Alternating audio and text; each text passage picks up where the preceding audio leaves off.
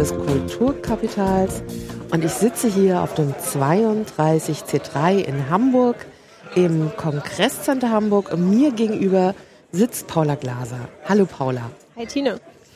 Ähm, hinter dir ist eine wunderbare Leuchtwand. Du bist auch so ganz sanft angeleuchtet und um uns herum sind ganz viele Menschen und ich befürchte, das wird man vielleicht auch noch ein bisschen hören.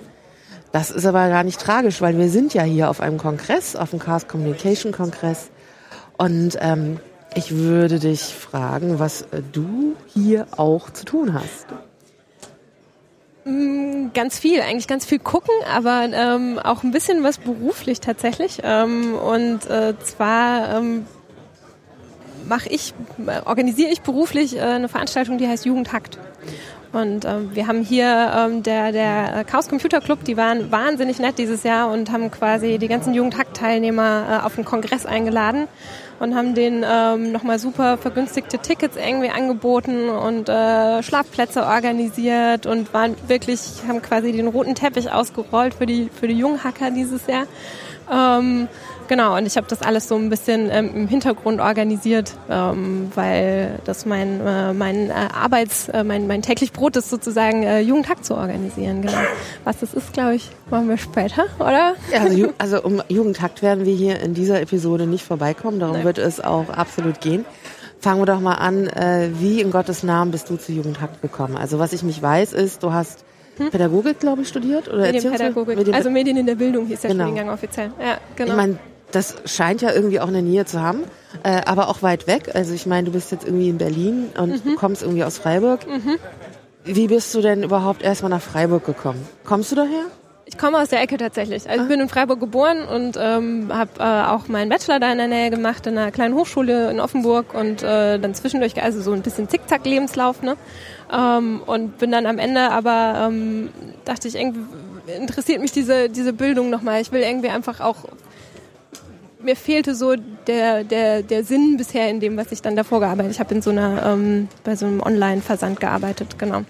Und äh, bin dann eben über diesen Studiengang gestolpert, Medien in der Bildung hieß der und dachte, das passt total gut. Und dann war ich da an der Pädagogischen Hochschule in Freiburg und habe das, äh, hab das gemacht und ähm, habe dann für meine Abschlussarbeit tatsächlich ähm, mir noch mal ein halbes Jahr lang Zeit genommen, mir zu überlegen, was ich machen will, weil ich irgendwie äh, das Gefühl hatte, ich will jetzt nicht einfach irgendwas schreiben, sondern ich möchte da irgendwas schreiben, wo, wozu ich auch Lust habe, ähm, was mich interessiert, wo ich irgendwie das Gefühl habe, ich kann auch äh, jemand anderem was oder anderen Menschen irgendwas zurückgeben, also was irgendwie auch, auch Sinn hat, ne? Also wozu studiere ich das dann?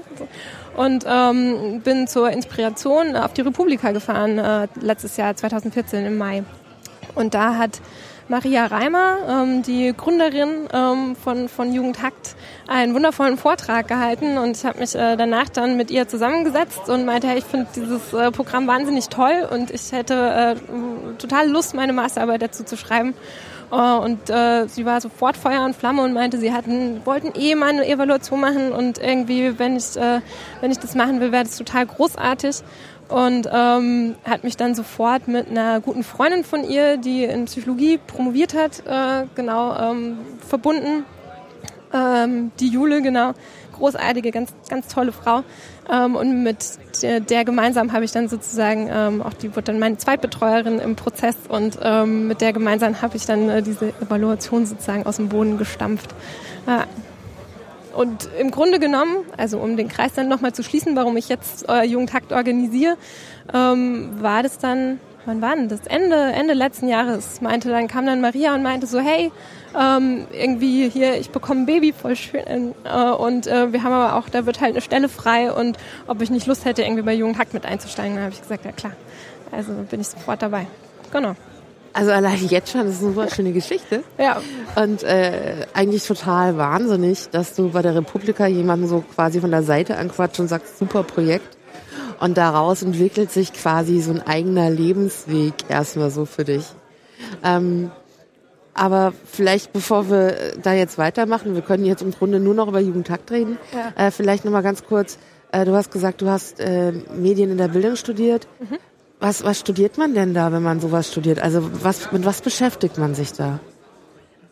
Also der Studiengang ist tatsächlich, der war relativ neu. Also ich war das zweite Semester, wenn ich mich richtig erinnere. Und ich glaube, den, den gibt es inzwischen schon leider gar nicht mehr. Also es war wirklich irgendwie nur so eine kleine Zeitspanne, in, äh, in, wo der Studiengang angeboten wurde.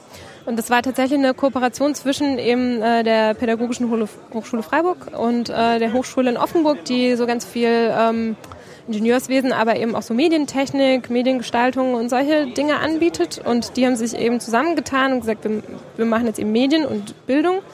Und ähm, das war dann auch so breit gefächert, wie sich anhört tatsächlich. Also ich hatte alles von Erziehungswissenschaften über Psychologie, das war dann so eher die, die Seite, die an der PH unterrichtet wurde, aber eben auch ähm, wir hatten so Grundkurse im Programmieren und wie man Filme macht und wie man also so, so diese Grundfertigkeiten irgendwie, wie man eben äh, Medien auch produziert und mit denen umgeht. Das war so der Part, der eher so in Offenburg war, genau. Und ähm, was dann so ein bisschen uns selber überlassen wurde, was ich manchmal etwas schade fand, war dann, ne, wie verschränkt man es dann? Also so, man hatte halt diese beiden Komponenten und äh, wie, wie ist dann dann manchmal halt die Verzahnung und da äh, hätte, glaube ich, ein bisschen mehr Zusammenarbeit gut getan und ich kann mir vorstellen, dass das einer der Gründe war, dass das, äh, der Studiengang letztendlich jetzt irgendwie wieder eingestampft wurde, dass das irgendwie hat noch ein bisschen gehakelt. Ich meine, genau. das Lustige ist, dass du jetzt irgendwie einen Job bekommen hast, wo beides auch irgendwie total gut zusammenpasst. Ja, also, voll. Also eigentlich der Studiengang äh, geht ja jetzt genau in dem Job total auf. Ja. Äh, als du das angefangen hattest, hattest du irgendeine Idee, was du damit werden kannst oder fandest du das überhaupt generell einfach erstmal spannend, äh, da dich überall reinzustürzen? Nee, ich hatte tatsächlich keine Idee. Also ähm, ich, ich glaube, für mich war einfach mal so diese ganze medientechnische Seite und Gestaltungsseite, die, die kannte ich schon. Und ähm, ich fand einfach vor allem mal spannend, das eben mit ähm, all diesen pädagogischen, psychologischen, didaktischen ähm, Konzepten irgendwie mal nochmal zusammenzudenken. Also das war dann so das, das für mich nochmal ganz Neue irgendwie, auch eben das wissenschaftliche Arbeiten, das kannte ich davor auch in dem Maß nicht und deswegen dachte ich auch, ich mache dann eine Massearbeit, die halt wirklich wissenschaftlich ist, so dass, dass man das mal gemacht hat, weil ich das einfach mal ausprobieren wollte und spannend fand. Genau. Ähm, jetzt habe ich den Faden verloren. Sorry. Du, nein, du warst bei der Masterarbeit. ja. ähm, das ist tatsächlich auch äh, ganz gut. Das ist ein guter Punkt. Mhm. Ähm, weil ich fände es äh, hier vielleicht, glaube ich, ganz hilfreich, wenn du mal erläuterst, äh, wie du diese Masterarbeit angegangen bist. Mhm. Also weil du hattest jetzt diesen Kontakt zu jemandem, von dem du denkst, du hast, die macht ein super interessantes Projekt. Ähm, und du hast dir jetzt vorgenommen, das wird was Wissenschaftliches, was eine Evaluation äh, wie, wie, wie, wie, wie evaluiert man etwas, dass ja. man auch irgendwie tatsächlich was dann darüber sagen kann. Ja. Also ich weiß, das ist gar nicht so einfach. Nee, also am Anfang war ich tatsächlich auch so, wow, okay, irgendwie, wo fange ich an, hinten und vorne, wusste nicht so genau. Ähm, und eigentlich war es dann aber, also ich hatte dann äh, zwei, drei längere Telefonate mit Maria und äh, dann war relativ schnell klar, wir müssen halt über die Ziele gehen, die Jugendtakt hat als Programm. Ähm, ne? Also welche Ziele verfolgt, verfolgen wir mit, äh, ähm, mit diesem Projekt und ähm, da haben sich dann so drei, vier Hauptziele rauskristallisiert. Ähm, das erste ist, ähm, dass das Jugendhakt einfach ein Vernetzungsangebot sein soll, also dass äh, die Jugendlichen halt äh, auf Gleichgesinnte treffen und wir äh, möchten, dass die halt irgendwie miteinander programmieren und quasi so soziale Kompetenzen gestärkt werden.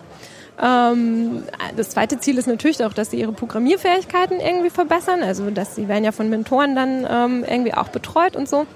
Ähm, und ein weiteres Ziel ist dann auf jeden Fall noch, dass äh, wir haben ja diese ethische Komponente mit drin. Also der, der, das, wer Jugendtag nicht kennt, unser Claim ist äh, mit Code die Welt verbessern.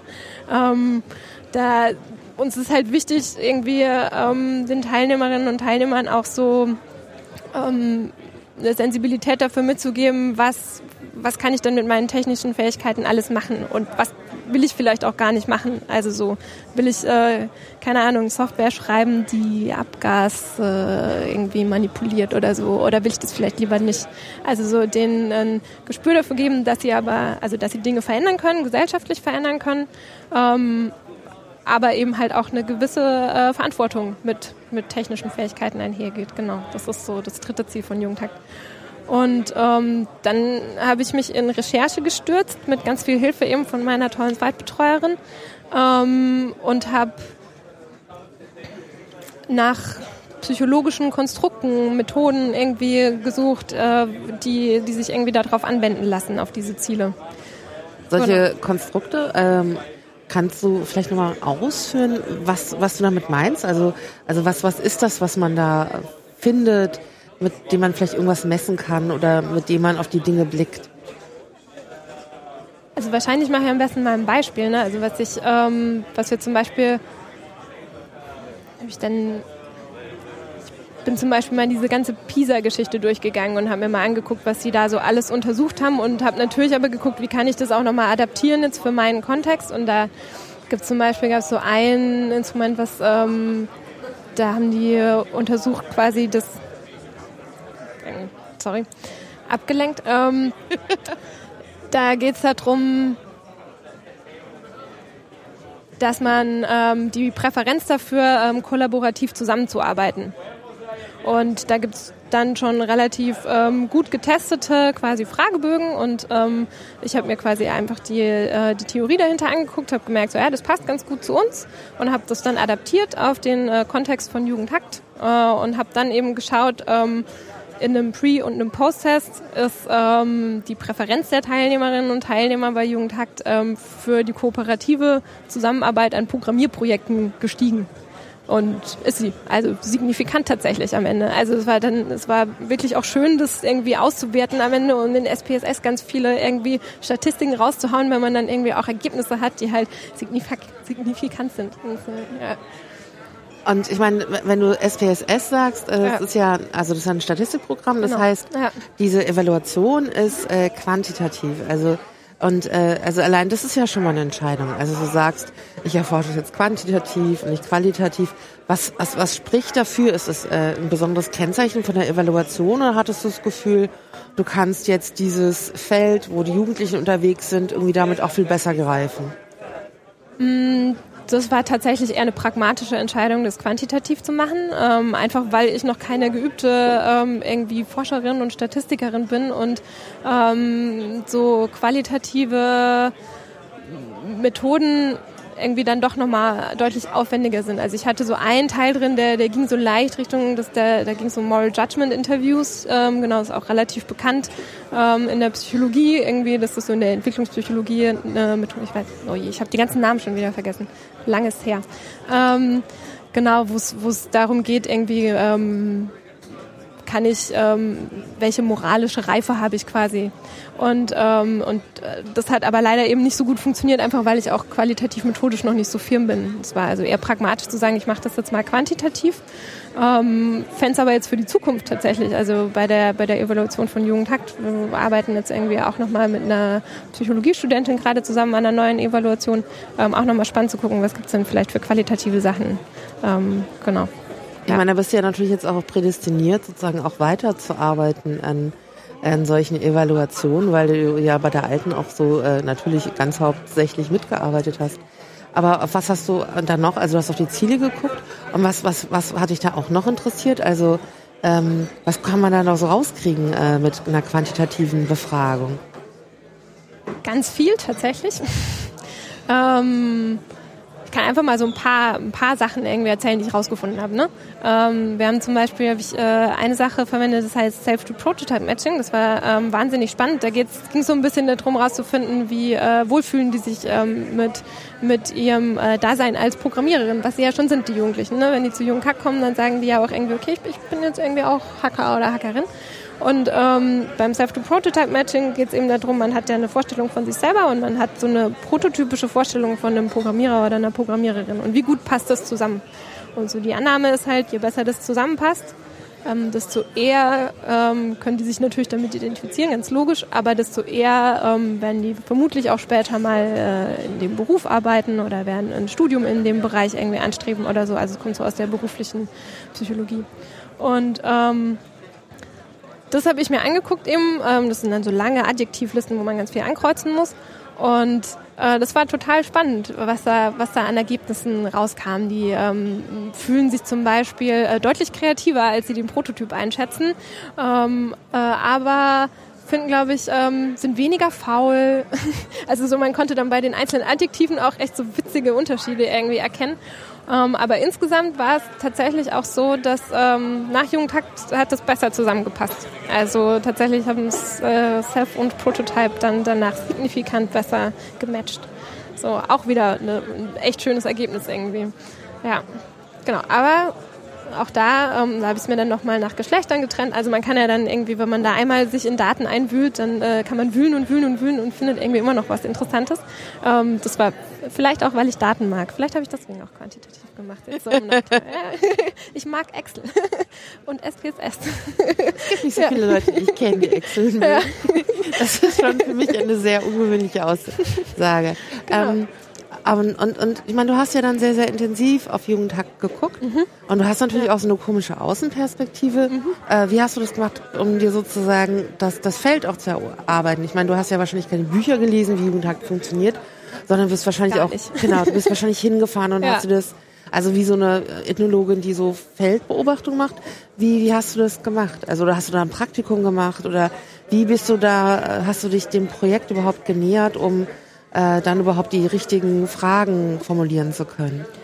Naja, das, also das Schwierige war ja tatsächlich, dass ich dadurch, dass ich das halt also als Wirkungsanalyse angelegt habe mit einem Pre- und einem Post, musste ich das halt vor der Veranstaltung machen. Das heißt, ich konnte noch, ich konnte keine Jugendtaktveranstaltung besuchen und dann erst den Fragebogen machen. Ähm, das heißt, ich habe einfach ganz viel mit Maria tatsächlich vorher gesprochen, ähm, um mal so einen Eindruck zu bekommen von der Veranstaltung selber. Ähm, und war dann natürlich auch vor Ort ähm, habe mir das da dann irgendwie nochmal noch mal alles angeguckt, um einfach so die Atmosphäre aufzuschnappen. Und ähm, habe dann auch nochmal einen relativ großen Feedback-Teil irgendwie im Post-Test angehängt, wo es einfach nochmal äh, für die Teilnehmerinnen und Teilnehmer so, also das war dann nicht Vergleich, sondern einfach nur nochmal, ähm, wie hat es ihnen gefallen und ähm, haben die noch Verbesserungswünsche und ähm, einfach so ein paar Fragen irgendwie, wo können sie sonst noch, haben sie sonst noch Angebote, finden die irgendwie in ihrer Nähe andere Coding-Initiativen, finden sie leider nicht so viel zum Beispiel oder äh, gibt es sowas ähnliches in ihrer Schule, leider auch nicht. Also so, solche Sachen, ja. Aber wo, wo kommen denn die Jugendlichen her? Also wenn es solche Initiativen nicht bei denen in der Nähe kommt, äh, gibt und auch in der Schule nicht viel programmiert wird, wie, wie, wie kommen die Jugendlichen auf? Also hast du das durch, den, durch deine eigene Forschung auch erfragt oder weißt du das jetzt auch eher, weil du halt mittlerweile da so drin arbeitest? Ich weiß es eher, weil ich mittlerweile da drin arbeite. Ich habe auch gefragt, woher sie von Jugendhakt erfahren haben. Ähm, das habe ich gefragt, äh, aber da kam ganz viel halt tatsächlich irgendwie von Freunden oder der Familie, was so ein bisschen weiß man dann immer noch nicht so genau, ne? Aber es ist jetzt, also aber weniger tatsächlich über, dass sie direkt Foren durchforsten selber oder so. Also irgendwie braucht es dann doch nochmal so jemand, der persönlich sagt, so hey, komm doch mal zu Jugendhakt. Ähm, und die kommen, das ist wirklich, also jetzt arbeite ich da und weiß ja inzwischen, krieg einfach, habe mehr Geschichten und äh, habe schon mehr Teilnehmerinnen und Teilnehmer getroffen und sie mal einfach gefragt und ähm, super unterschiedlich, also wirklich wahnsinnig unterschiedlich. Ähm, manche eben äh, von einem Lehrer oder einer engagierten Lehrerin, die denen dann sagt so, hey, guck mal, da gibt's ein gutes Programm, willst du da nicht mal hingehen, das wäre doch was für dich. Ähm, oder auch Eltern, die halt engagiert sind, aber teilweise auch selber Jugendliche, die halt sich dieser Hacking-Kultur irgendwie verbunden fühlen und dann darauf irgendwie darüber auf Jugendhakt stoßen und, ähm, und dann zu uns kommen. Also es ist wirklich total unterschiedlich. Oder wir sind jetzt inzwischen im, im dritten Jahr äh, und haben auch ganz viele Rückkehrer. Also total schön, irgendwie immer so zwei Drittel oder so kommen einfach wieder, weil sie es halt gut finden. Und es gibt sogar welche, die irgendwie, ähm, ich glaube, alle Veranstaltungen, die man irgendwie machen kann, mitgemacht haben bei Jugendakt und so. Also, ähm, Genau. Und die bringen dann natürlich halt wieder ihre Freunde und Freundinnen mit und so und ähm, so wächst da irgendwie so eine schöne kleine Gemeinschaft, äh, was ich was ich wahnsinnig toll finde. Ja. Gibt es so Badges, also wo du sozusagen, also man so deutlich machen kann, wie viele Veranstaltungen man gemacht hat? Man kann das wie in so ein Sammelalbum, also quasi wie so ein Highscore Gamification von Jugend Hackt. Oder habt, habt ihr da sowas äh, im Angebot? Leider nicht. Aber wir haben schon überlegt, wir müssen vielleicht mal ähm, so wie so wie das ja der CCC macht, irgendwie T-Shirts für jedes äh, Mal irgendwie anders machen, dass man dann immer mit seinem T-Shirt anzeigen kann, man war schon mal da oder so. Ja. Äh, nee, nee, leider noch nicht. Aber müssen wir mal anfangen, ja. Gibt es auch noch so andere Sachen? Also ich meine, das ist ja schon mal ganz spannend hier mit der Aussage. Einerseits hast du das erforscht und hast natürlich gefragt, wo die herkommen. Mhm. Und natürlich jetzt, wo du die Jugendlichen kennenlernst, hast du noch einen anderen Zugriff auf die. Gibt es auch andere Punkte, wo du merkst, da gibt es irgendwie so einen, so einen Unterschied zwischen dem, was du erforscht hast in deiner Masterarbeit und was du jetzt einfach weißt, weil du einfach einen engen Kontakt mit den Jugendlichen hast? Oder was dich vielleicht auch nochmal durch äh, die Arbeit vertieft hat oder so, oder wo du jetzt nochmal das besser einschätzen kannst? Ich habe halt jetzt natürlich nochmal einen ganz anderen Blick. Also so, ähm, und ich habe leider auch gar nicht so wahnsinnig viel dann mit den Jungen. Also ich habe ganz viel E-Mail-Kontakt mit denen, so als Organisatorin. Aber wenn man dann auf so einer An Veranstaltung Organisatorin ist, dann bekommt man leider immer nicht so viel mit, weil man die ganze Zeit irgendwie nur von einem Punkt zum anderen rennt. Ähm, und die Mentoren und Mentoren sind eigentlich diejenigen, die halt dann an den Jugendlichen nochmal näher dran sind. Ähm, vielleicht machen wir Unterschied? Ja, ich, ich überlege gerade. Okay. Ja. Ich hätte dir eine, eine kleine eine Verschnaufpause äh, äh als Überleitung nicht äh, verschafft, ähm, indem du mich vielleicht, vielleicht müsstest du erstmal erzählen, was du tatsächlich machst. Ja.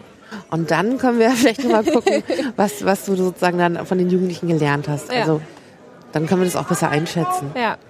Ähm, meine Hauptaufgabe jetzt im Moment ist, ähm, ich, ich beschreibe das so ein bisschen als, als Backbone oder so. Also es ist so, ähm, Jugendhakt ist halt ein Programm, das besteht quasi aus drei Leuten. Also das ist Daniel Seitz, ein ganz wunderbarer Medienpädagoge von Mediale Pfade, ähm, der das Programm eben von Anfang an irgendwie auch mit konzeptioniert hat und, und mit begleitet. Das ist Maria, die ähm, aber jetzt gerade in Mutterschutz ist und das bin eben ich. Und ähm, also wir drei sind so hauptamtlich sozusagen dafür verantwortlich äh, und und ich hab, übernimm ganz viel eben von dieser organisatorischen Arbeit. Das sind äh, ganz viele E-Mails beantworten. Das ist dann äh, die ganze Veranstaltungsorganisation. Das ist ähm, also so, da muss man dann wirklich aber von von A bis Z irgendwie halt alles machen, wenn man halt alleine dafür verantwortlich ist. Also das heißt, man muss irgendwie da gucken, dass genügend Tische da sind. Man muss aber halt auch äh, den Social Media Kanal betreuen und man muss eine Abrechnung machen und man muss irgendwie fundraisen und man muss irgendwie, also ganz, ganz viele Dinge und ich lerne gerade wahnsinnig viel. Ich habe, glaube ich, in diesem Jahr so viel gelernt wie in meinem ganzen Leben wahrscheinlich irgendwie noch nicht oder so. Also es ist, ähm, genau, Stack Overflow, aber, ähm, äh, aber macht auch ganz viel Spaß. Ähm, von dem her, äh, ich, ich, weiß gar nicht, wie man das beschreibt. Projektmanagerin ist, glaube ich, meine, meine äh, offizielle, mein offizieller Titel. Aber auch irgendwie ja. so für alles, alles gleichzeitig zuständig sein und irgendwie Überblick also vielleicht so ein bisschen wie das, Au der Au das Auge im Sturm auch sein. Ja. Und drumherum wirbelt sozusagen alles, was damit zu tun hat. So stelle genau. ich mir das gerade vor. So ein bisschen, ja. Dass ja. du sozusagen in der Mitte bist und irgendwie überall guckst, wo so alles gerade agiert und, und, und, und, und uh, unterwegs ist. Manchmal verliert man auch den Überblick, aber es gehört dazu. Also sozusagen, solange das Ganze dabei nicht komplett äh, aus den Fugen gerät, scheint das ja noch okay zu sein. Auf jeden Fall, ja. Ähm, und ähm, vielleicht kommen wir dann nochmal zurück äh, mit zu dieser Frage, ob, wo du mehr jetzt einschätzen oder bessere Sachen einschätzen kannst, seitdem du jetzt arbeitest. Mhm. Und äh, ich habe auch tatsächlich auch äh, zum Beispiel so eine konkrete Frage, wo, wo ich denke, da kann man vielleicht was zu sagen. Ähm, Gibt es denn einen Unterschied, äh, wie, wie sich äh, die Jugendlichen, also ob das sozusagen mehr Mädchen oder mehr Jungs sind und warum mhm. die äh, oder warum das mehr Mädchen oder Jungs sind. Äh, also das hast du auch sicherlich gefragt. Sowas fragt man doch bei so, so einer quantitativen. Ja, ja. Und das ist doch was anderes, wenn man die dann doch mal irgendwie vor Ort hat. Äh, selbst wenn du nicht so viel Kontakt zu den Jugendlichen ja. hast. Also das kriegt man doch ein bisschen mit. Nee, ist, also mir ist jetzt auch, man hat halt so, man kriegt dann die Geschichten mit. Ne? Also wenn man eine quantitative Analyse macht, dann hat man natürlich immer erstmal Daten und die sind auch spannend und die erzählen ja auch Geschichten. Aber ähm, die Geschichten dann von den einzelnen Jugendlichen, das ist natürlich noch mal, eigentlich noch mal viel spannender. Ähm, und das ist, glaube ich, auch, also ich glaube, so zu merken, dass man halt tatsächlich irgendwie so Lebensläufe manchmal verändern kann. Ne? Also so, ähm, wenn die einem dann erzählen, wie sie nach Hause gefahren sind und irgendwie dann aber nochmal weiter an ihren Sachen gebaut haben oder wie sie, wie sich halt einfach Dinge in ihrem Leben verändert haben hat äh, durch Jugendhakt irgendwie. Das ist das dann zu erfahren, ist einfach ähm, eine wahnsinnig schöne Bestätigung irgendwie. Ähm, oder von Eltern irgendwie E-Mails zu bekommen, ähm, wie, dass das halt irgendwie der Höhepunkt des Jahres ist und dass die da auf Jugendhakt hinfiebern und wieder irgendwie total viele tolle Leute getroffen haben und und ähm, und das irgendwie wieder mal viel zu schnell vorbeiging und so. Das sind halt irgendwie so die ähm, die, die schönen Geschichten. Also ich, ich, eine Anekdote irgendwie jetzt von diesem Jahr in Berlin, da waren zwei ähm, ganz, ganz äh, tolle Schwestern irgendwie ähm, äh, mit bei, so zwei süße kleine Mädels irgendwie. Ähm, und da ist dann die komplette Familie nach Berlin eingereist und äh, als dann die Veranstaltung vorbei war, ähm, fuhren irgendwie äh, die komplette Familie im Auto an mir vorbei und tschüss Paula, bis nächstes Jahr. und, und, das ist halt irgendwie einfach, ähm, genau, da geht einem das Herz auf und dann weiß man, warum man da so viel Arbeit reinsteckt und das hat man natürlich bei einer quantitativen Analyse, kriegst du das natürlich nicht mit. Ne? Da, da ist ich bin auch schon, bin auch schon ganz gerührt, ich habe ganz feuchte Augen gekriegt. So solche, solche Sprüche von, äh, dass das Leben verändert, da ja. reagiere ich gleich so, oh. Bin ich immer ganz weich sofort. Hast du mich voll in deiner Tasche. Ähm, und, äh, und natürlich kriegt man so Geschichten mit. Aber wie ist es denn tatsächlich? Sind es dann, äh, also ich würde jetzt erwarten, dass es weniger Mädchen sind und äh, wenn die kommen, warum kommen die und warum, woher, woher, warum programmieren die dann doch, obwohl es anscheinend mehr Jungs normalerweise machen? Also, also wir haben so 20 Prozent Mädchen ungefähr, so mhm. Pi mal Daumen in all unseren Veranstaltungen. Ähm, das ist okay für, also das ist okay für so für so Technikveranstaltungen. Es ist wahrscheinlich sogar halbwegs gut, aber ist natürlich weit entfernt von also von dem, was Gesellschaft ist. Ne? Also eigentlich wollen wir auch 50-50 haben. Ähm, und warum Mädchen zu uns kommen,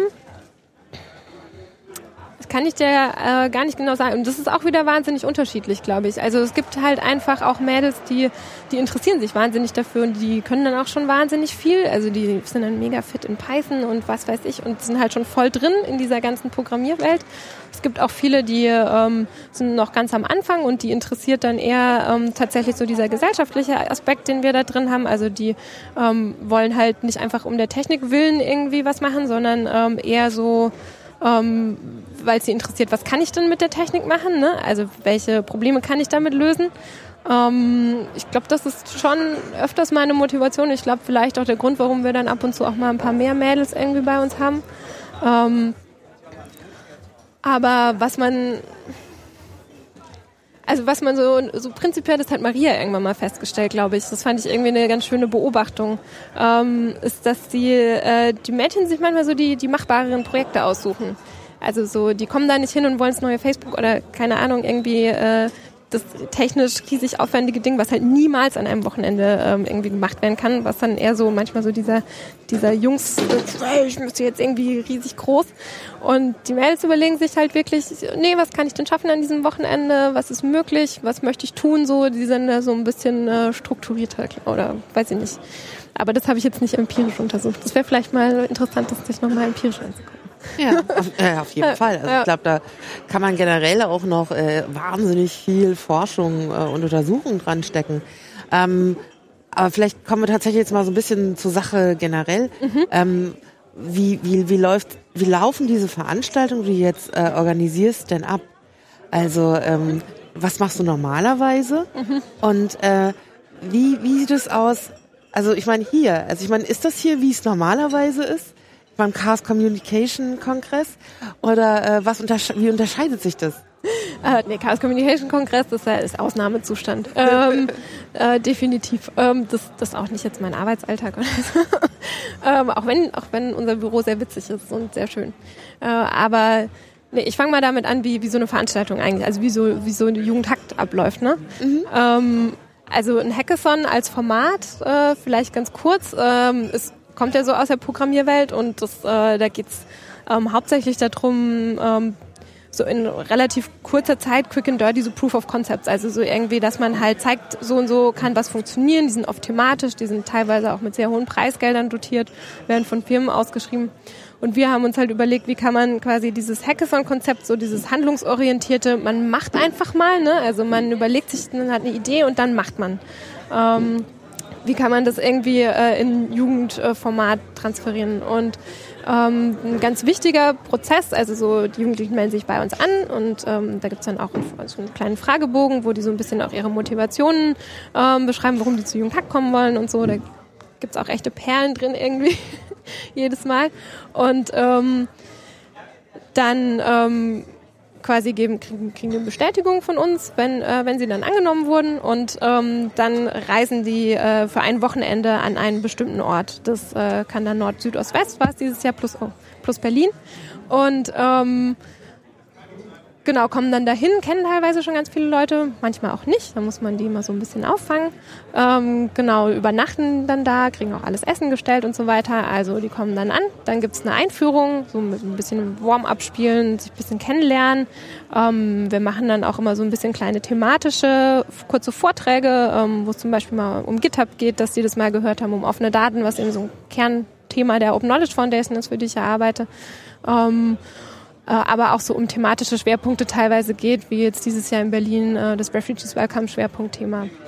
Ähm, und dann gibt's einen äh, sehr wichtigen Prozess, den nennen wir dann immer Brainstorming. Da gehen die dann in so Kleingruppen zu verschiedenen Überthemen.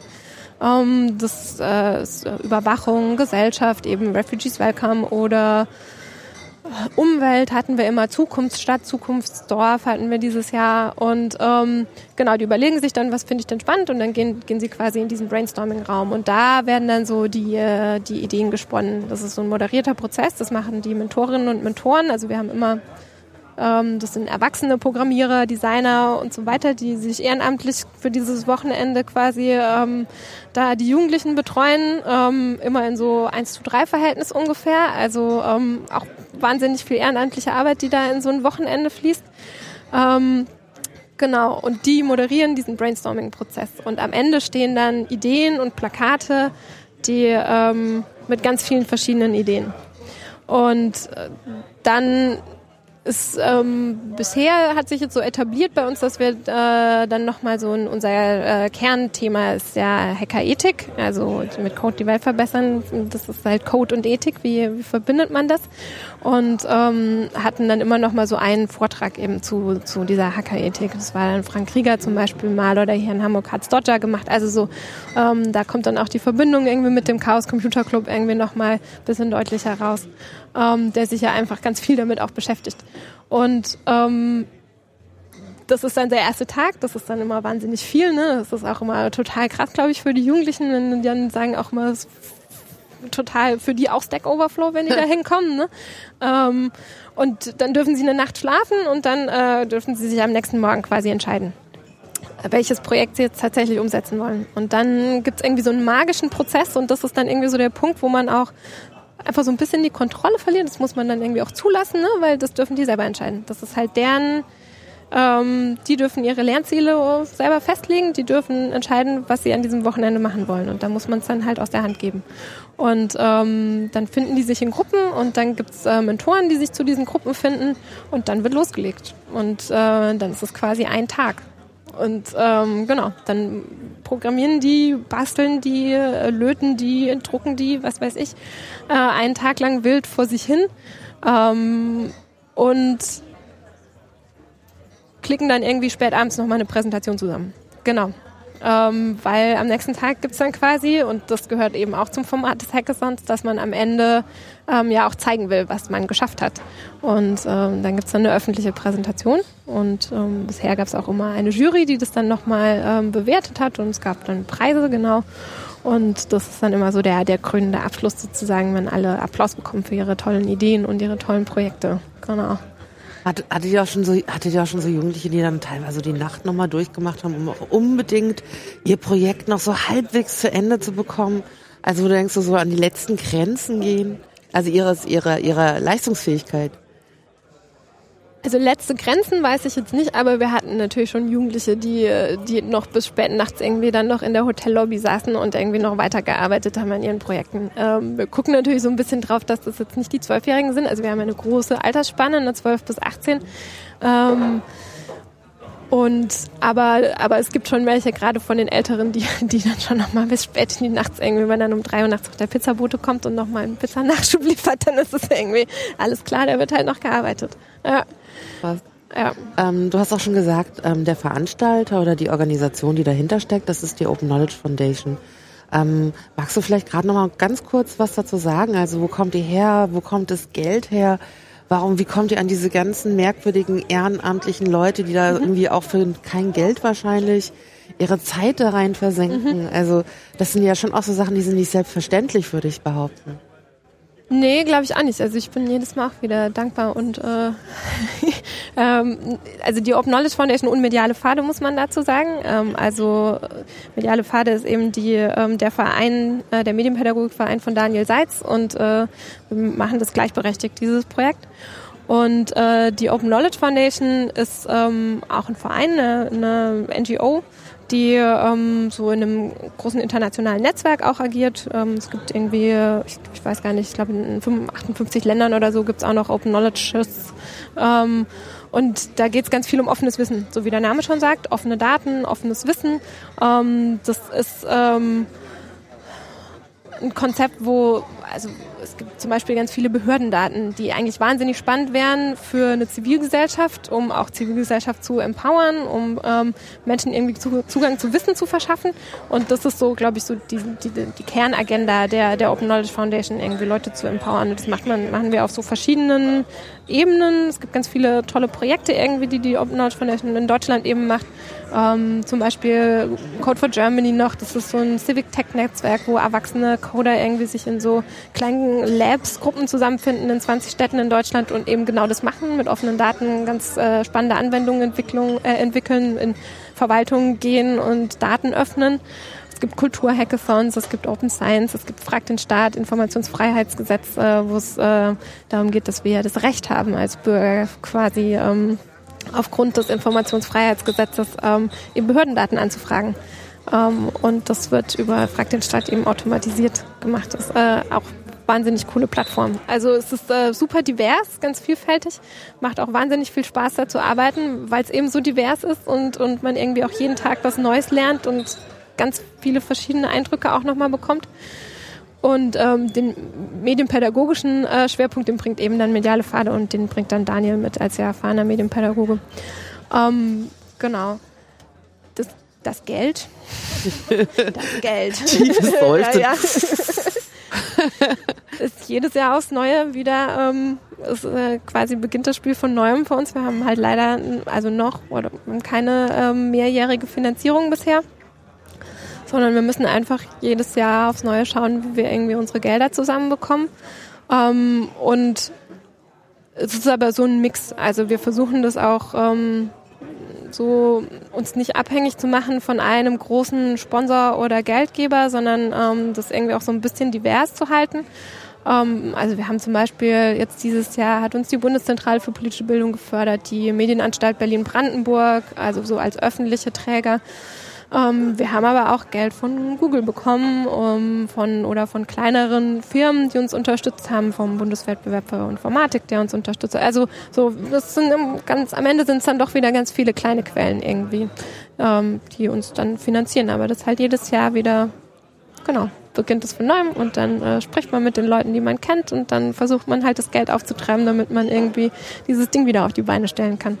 Die kleinen Dinge, so mit den kleinen Rädchen, die es zusammenhalten, sind ja dann die Mentoren und mhm. Mentoren. Ja. Und wie kommt ihr an die? Ich meine, das ist also, das ist nicht, äh, das sind nicht die Milliardenbeträge, aber das ist ja, das, also da an Menschen zu kommen, die sich dafür engagieren, das ist ja auch nicht so einfach. Also man, man, man, man könnte meinen, so ein Ort wie diesen hier, mhm. wie, also da wär, würde das unglaublich leicht fallen, aber normalerweise fallen die ja nicht von den Bäumen. Nee, ähm, ich glaube, da helfen tatsächlich halt die Netzwerke, die wir einfach schon haben. Also wir haben natürlich Kontakte eben zum CCC und eben durch diese Labs, die ich beschrieben habe, ähm, gibt es einfach Kontakt, gute Kontakte in die Entwicklerszene. Äh, und ich glaube, daraus rekrutiert sich das so ein bisschen und mit der Bekanntheit von Jugendhakt ähm, werden natürlich auch erwachsene Leute darauf aufmerksam und wir bekommen tatsächlich immer wieder Anfragen von Leuten, die sagen, hey, ich will mitmachen, ich will helfen, ich ähm, sowas hätte ich in meiner Kindheit total gerne gemacht. Ich glaube, das ist so eine der Hauptmotivationen tatsächlich von Mentoren und von, von Mentoren, die dann, die dann sagen so, ähm, ey Mann, hätte es gegeben, als ich irgendwie 14 war, ich hätte das so gefeiert und dann sagen, jetzt will ich das irgendwie unterstützen. Und aber klar, die sind auf jeden Fall die tragende Säule dieser Arbeit und die ist ehrenamtlich. Also da haben wir einfach nicht die Ressourcen dafür tatsächlich. Und es ist, glaube ich, auch schön, das als ehrenamtliche Arbeit zu machen. Also es ist irgendwie nochmal anders rewarding. So, genau. Ähm, ich weiß gar nicht, die, also wir haben tatsächlich, glaube ich, noch nie ein Problem gehabt. Also wir haben dann immer eher teilweise sogar zu viele. Also da gibt's ganz viel Potenzial da draußen. Da gibt's ganz viele Leute, die gerne was machen würden und man, man muss halt äh, nur sagen, hier, hallo, wir sind hier, wir würden, wir machen was, unterstützt uns, helft uns und dann kommen die. So ist mein Eindruck. Das passt aber tatsächlich auch schon mal ganz gut hier zum Kongress. Auf jeden Fall. Weil ich habe auch schon gehört, dass es hier zum Beispiel viel zu viele Engel gibt und sowas. Also viel zu viel helfende Hände. Es gibt gar nicht so viel Arbeit wie Leute, die helfen wollen. Und äh, äh, merkt man das auch? Also merkt ihr das auch als an so einem Ort wie diesen, dass das nochmal auch was anderes ist? Oder macht das was mit den Jugendlichen, wenn die herkommen? Also wie würdest du das hier auch nochmal im, im Unterschied zu, zu den normalen Jugendhakt-Veranstaltungen beschreiben, was, was man hier erleben kann? Ich glaube, das hier ist halt einfach wirklich nochmal Hackerkultur. Also und ich bin mir halt auch sicher, dass also einfach dadurch, dass, dass es solche Veranstaltungen wie, äh, wie den äh, 32C3 äh, gibt und es eben hier diese Atmosphäre, dass wir machen was und wir helfen mit, gibt. Ähm, nur deswegen ist Jugendhack wahrscheinlich auch erfolgreich, weil ähm, die Mentoren und Mentoren kennen das halt schon und sagen, natürlich helfen wir, ich finde das gut, dann, dann mache ich was so. Und ähm, wenn es dieses Mindset nicht vorher schon gegeben hätte, dank Veranstaltungen wie dieser, dann hätte es bei uns wahrscheinlich, hätte es auch nicht funktioniert.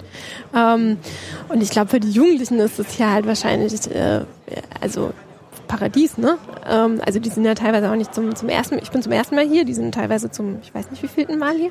Ähm, und, und das ist, glaube ich, wie für die Erwachsenen auch. Ne? Man kann halt eintauchen in diese Welt. Man ist hier unter ganz vielen Menschen, die ganz ähnlich ticken wie man selber. Man kann hier tausende Dinge entdecken. Man wird hier halt auch nicht schief angeguckt, wenn man mit seinem Laptop die ganze Zeit. Im Gegenteil. Sondern ähm, das ist halt für die, glaube ich, einfach auch wahnsinnig wichtig zu merken, dass es halt diese Gemeinschaft gibt. Ne? Und das finde ich dann auch schön. Ja. Das heißt, die Jugendlichen sind ja auch eher unterwegs und gucken sich um. Also sie macht ja kein äh, Programm, wo die sozusagen auch nochmal hier irgendwas äh, äh, coden müssen oder so, sondern äh, also was was schon gar nicht. Okay, aber, aber was was was macht ihr oder wo sitzt mhm. ihr? Was was was bietet ihr an an diesen drei Tagen mhm. ähm, und äh, oder habt ihr irgendwie kontrollierten Freilauf? Also kontrollierter Freilauf eher. Ähm, wir haben eine Assembly, nennt sich das hier. Also man, man ist ja alles ganz viel auch so selbst organisiert und ähm, Assemblies sind wie so kleine Stände oder so Rückzugsorte und wir haben halt gesagt, nee, wir machen halt eine Jugendhakt-Assembly zusammen mit der OKF noch ähm, und da sitzen die halt dann ganz viel und können da ihre Taschen abstellen und dann gibt's irgendwie ein bisschen Obst und so, so ein bisschen Tee und so. also dass man irgendwie mal ein bisschen was Gesundes noch hat ähm, und äh, und aber wir haben jetzt kein festes Programm irgendwie nochmal für die, dass die, ähm, dass die jetzt nochmal irgendwie eine, Aufgabe lösen müssen. Ich glaube, da gibt's hier genug Sachen oder die, also ich habe auch schon mitbekommen, dass die jetzt an ihren Projekten weiterarbeiten oder so, was dann natürlich auch toll ist. Also das, was sie bei Jugendhakt entwickelt haben, machen, die treffen die sich hier und dann arbeiten die daran irgendwie weiter zum Beispiel. Ähm, aber was wir gemacht haben, also ähm, wir, wir haben den, den Jugendlichen quasi nochmal die Bühne, eine Bühne gegeben für ihre wahnsinnig tollen Ideen heute. Ähm, und äh, in einem riesigen Saal vor 1500 Leuten, ich war ganz nervös, aber die haben das bravourös gemacht, es lohnt sich, das anzugucken. Ähm, genau, haben die nochmal vorgestellt, was sie dieses Jahr so gemacht haben. Ja, und morgen auch nochmal. Und äh, du hast ja schon gesagt, es lohnt sich, das anzugucken. Das mhm. heißt, äh, das ist der Hinweis, es gibt immer so bei dem Podcast auch auf der Webseite ja Notizen. Äh, werden wir natürlich auch sozusagen den äh, Stream, den Videostream den es dann als Videoaufzeichnung geben wird, auch verlinken, damit man das auch nachgucken kann. Und morgen aber macht ihr auch noch was. Also ich bin ja hier in der Podcast-Area, da werdet ihr auch sein. Und wisst ihr schon, was da stattfinden wird? Also wenn dieser Podcast gesendet wird, ist das wahrscheinlich schon Vergangenheit. Also das wird man vielleicht dann auch hören können oder wie wird das sein? Ich glaube, man kann sogar sehen. Ich meine, das Sendezentrum zeichnet auch auf. Ja, genau. Äh, genau. Ähm, also die heute war äh, war tatsächlich so ein bisschen, ähm, da haben wir so so ein bisschen so ein, so ein Q&A gemacht mit äh, Markus Richter Monoxid, den man so als Podcaster bestimmt auch kennt, ne? Ähm, genau, der auch ein, ein Freund von Jugendhakt ist und ähm, der einfach immer, ich finde, der macht es immer total, der stellt einfach wahnsinnig gute Fragen irgendwie. Der hat da, er hat ein, ähm, so wie du zum Beispiel, du stellst auch total gute Fragen. Und Monoxid, Monoxid kann irgendwie auch äh, bei Jugendlichen einfach sehr, sehr coole Fragen stellen, finde ich immer. Und ähm, der hat dann heute quasi äh, zu so Schwerpunktthemen, die wir einfach hatten, haben wir die Gruppen so zusammengefasst zu äh, Überwachung und äh, Gesellschaft und Refugees Welcome. Und morgen äh, gibt's dann nochmal ähm, die Projektvorstellungen en Detail sozusagen. Also da wird den Jugendlichen nochmal eine Bühne gegeben, wo die wirklich nochmal ihre Projekte in, in, Ausführlichkeit irgendwie vorstellen können, was sie jetzt gemacht haben, auch wie sie nochmal äh, weitergearbeitet haben und äh, auch so wahrscheinlich nochmal ein bisschen technischer das Ganze irgendwie aufgerollt wird. Das ist dann morgen nochmal auf der Sendezentrumsbühne. Genau um 12.30 Uhr. Aber ist ja schon Vergangenheit. Ne? Ja, ja. Genau, äh, war ja alles schon. Wird noch sein. Die Zeit ist irgendwie hier. Sie fließt an uns vorbei. Ich habe auch schon gesehen, hier gibt es irgendwie so eine äh, Doctor Who. Äh, äh, äh ja, ja, also darum ist meine Zeit ist ja alles ein bisschen fraglich. Wir wissen nicht genau, ja. wann wir hier sind und auch nicht. Das, Im Kongress ist wahrscheinlich Zeit an, läuft anders. Ja. Genau. Ähm, und vielleicht auch nochmal so, so zum Abschluss auch nochmal ganz schön. Du hattest ja eben gesagt, es ist dein allererster Kongress. Mhm. Ähm, magst du nochmal kurz so auch nochmal schildern, wie das hier auf dich persönlich wirkt? Also weil es ist ja der erste und äh, das ist schon auch irgendwie, also wir sitzen hier gerade in einer kunterbunt beleuchteten Atmosphäre, um uns laufen Leute, manchmal gucken die auf uns und bleiben stehen. Wir wurden auch schon fotografiert übrigens. Oh. Äh, und äh, äh, und äh, es ist auch ganz schwierig, manchmal auch äh, tatsächlich immer so die Konzentration auf uns beide zu halten, weil alles unser Hund auch schon allein also interessant ist beim Zugucken. Ähm, aber es gibt ja noch viel, viel mehr Interessantes. Überall gibt's was zu entdecken. Ja. Äh, wie, wie, wie machst du, also wie, wie warst du unterwegs? Was hast du gesehen? Hast du überhaupt schon viel gesehen oder bist du die ganze Zeit wie ein Hausmütterlein in der äh, Jugendtakt-Area und kochst Tee? Nee, ähm, also ich habe schon einiges gesehen. Ähm, nee, die Jugendlichen sind super selbstständig. Also ich glaube, ähm, wenn ich den Tee kochen würde, würden die mich wahrscheinlich erinnern. Also oder würden es noch optimieren oder so vermutlich irgendwie die Wasserzufuhr, keine Ahnung. ähm, nee, nee, äh, ich, also für mich ist das auch also es ist so ein bisschen wie Alice im Wunderland. Wahrscheinlich wurde der Vergleich schon öfters gebracht, aber das, das trifft schon zu. Ne? Also man fühlt sich so ein bisschen, das ist halt eine andere Welt hier und man kann dann so eintauchen und überall blinkt es und überall irgendwie ähm, ich weiß nicht, äh, kann man halt Leute auch fragen. Also so, äh, das habe ich auch irgendwie mal festgestellt. Immer wenn man, ähm, wenn man irgendwo stehen bleibt und man guckt, was machen die da eigentlich, dann drehen sich irgendwie sofort relativ freundliche Menschen eigentlich so ein bisschen zu einem um und dann fragt man, was macht ihr denn da? Und dann erzählen die das einem meistens auch ziemlich freundlich. Also ich finde so, die Atmosphäre ist wahnsinnig toll.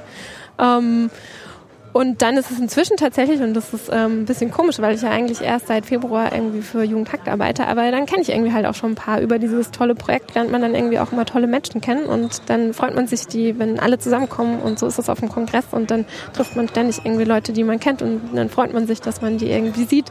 Und ähm, inzwischen kenne ich auch ein paar, die das Ganze hier organisieren und weiß, wie viel Arbeit hier reinfließt und wie lange vorher die hierher kommen und bin einfach nur äh, froh, dass es sowas gibt ist, ähm, ja, also und froh, dass ich irgendwie auch Teil davon sein kann und äh, genau. Wenn es drei Dinge gibt, die man hier ähm, auf jeden Fall gesehen haben sollte, oh. was glaubst du, was sollte das hier sein? In dem ganzen oh. großen Komplex mhm. äh, im Wunderland. Also ich hatte gestern ein wahnsinnig tolles Erlebnis in der Spieleberatung. Äh, die ist im, in der Lounge unten. Das ist ähm, quasi der Partybereich und da gibt's äh, so Wohnmobile. Und eins davon ist die Spieleberatung. Und da geht man rein und dann wird man herzlich willkommen bei der Spieleberatung. Wir haben hier verschiedene Spiele. Und ähm, das ist einfach wahnsinnig toll. Die haben wirklich coole Spiele. Ich habe zum Beispiel äh, eine, ein Memory-Kärtchen ähm, um. Als, sieht aus wie eine Kette, ist eigentlich total hübsch auch. Und ähm, irgendwo auf diesem Kongress läuft jemand rum, der hat die gleiche Karte.